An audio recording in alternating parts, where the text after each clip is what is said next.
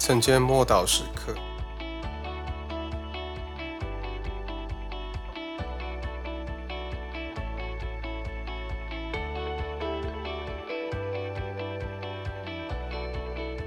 福音是神的大能。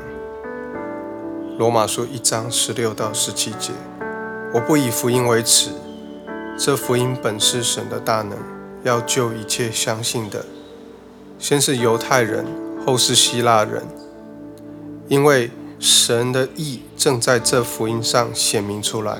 这意本于信，以至于信，如经上所记：一人必因信得生。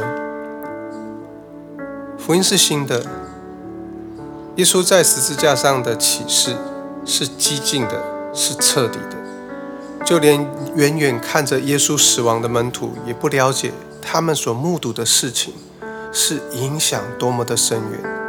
但圣灵一来，神机借由基督所成就的启示，便像野火般的燃烧遍地。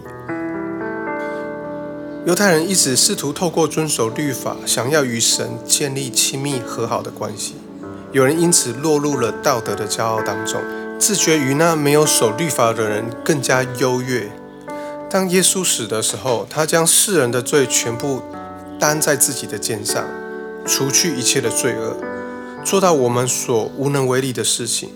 最使我们与神隔绝，因为没有人能够解决。但如今，耶稣在十字架上付上了他的生命，偿付了一切罪债。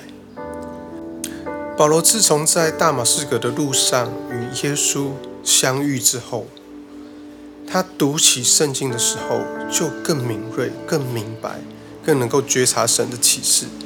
先是哈巴狗书说：“一人必因信得生。”关键在于相信神并信靠神，而非靠我们自己的行为。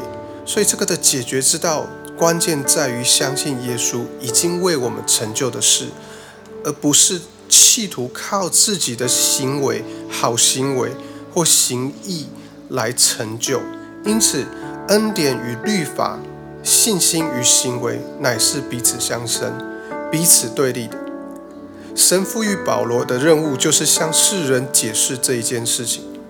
神因耶稣基督的缘故赐下恩典，我们需要承认并且领受这个恩典。如果我们不承认我们自己犯罪，我们就仍然留在律法以下，受律法的审判。但当我们承认自己的罪，就领受恩典，并且白白获得神的意义的奖赏。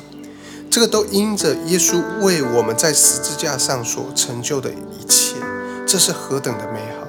何等的奇妙，但又非常的困难。我们需要弃绝罪，老我必须与耶稣同定十字架，才能够领受新的生命，成为新造的人，与耶稣一同复活。这不是人的头脑能够想得出来的，这是神的启示。让我们一起来祷告：神啊，我感谢你，以你的大能启示救恩之道。